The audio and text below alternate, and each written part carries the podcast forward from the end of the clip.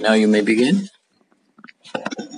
Um, talking about a time that I saw an animal is that a few days ago that I saw a very cute monkey baby on a TV pro in a TV program, and that is a very cute monkey baby, and uh, he can uh, wear many different clothes and just like a human baby, and. Uh, they are very cute because uh, they can do many things just like human.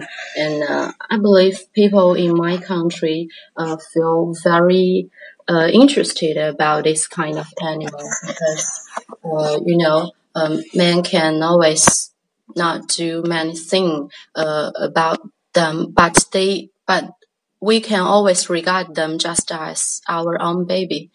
And people are very kind towards them because in the program there are many uh, singers or many actors to uh, take care of them just like take care of their own babies. Um, so um, I believe um, this uh, wild animal is not very um, is not very um, maybe not just like um, um, other very big animals. They can be very cute. And uh, I really love this kind of monkey baby, and I want to see them in the Zoom. Is that all? Yeah. Okay, thank you. So that will be the end of the second part.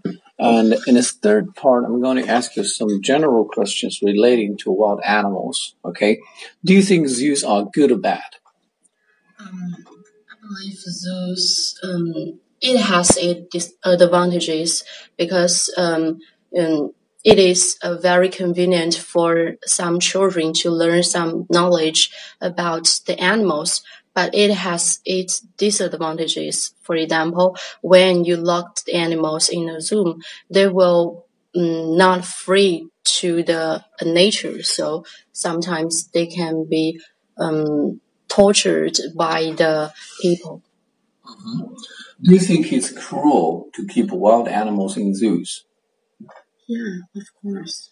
Mm, because um, animals has its own lives and just uh, equal to the um, human, and they have the rights to live and they have the rights to live very happily. So I believe it is wrong to kill animals in a zoo.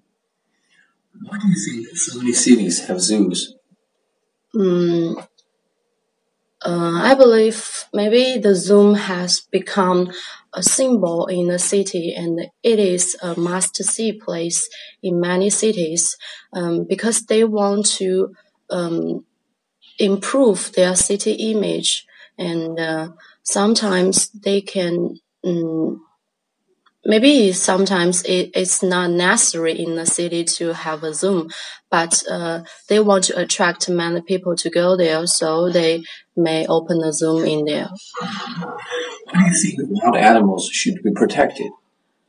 Um, I believe wild animals um, is uh, are equal to our human, so um, it's necessary for to protect them. Um, sometimes we we human beings should regard them as our best friends rather than some uh, rivals of our um, uh, on our earth. So um, they need to be pre- um, protected um, as our best friends. In what ways does human activity result in the extinction or the near extinction of some animal species? Um, well, sometimes people can't recognize the importance of the uh, wild animals um, in our uh, planet.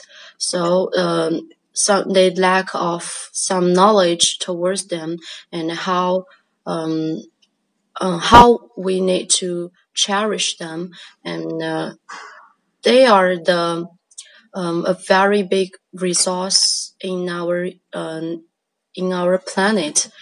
So um, they some people are not consider about that. So they cause this. Why do you think films or books for children so often include animals? Um, well, I believe the the books that include many animals is very interesting and it can be very attractive for children. And uh, so children may uh, have um, the interest towards these um, books and uh, um, you know um, animals are always very cute so they all love them. Do you think zoos might disappear in the future?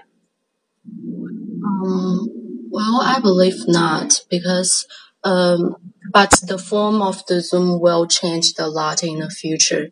Um, there will not be many so many cages on the zoom.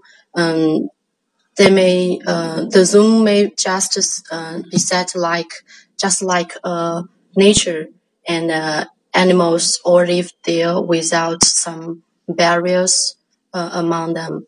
And it is more free what future developments do you think we can see about zoos um, future development um, i believe it is it can be maybe it can be a free haven for the wild animals to live there.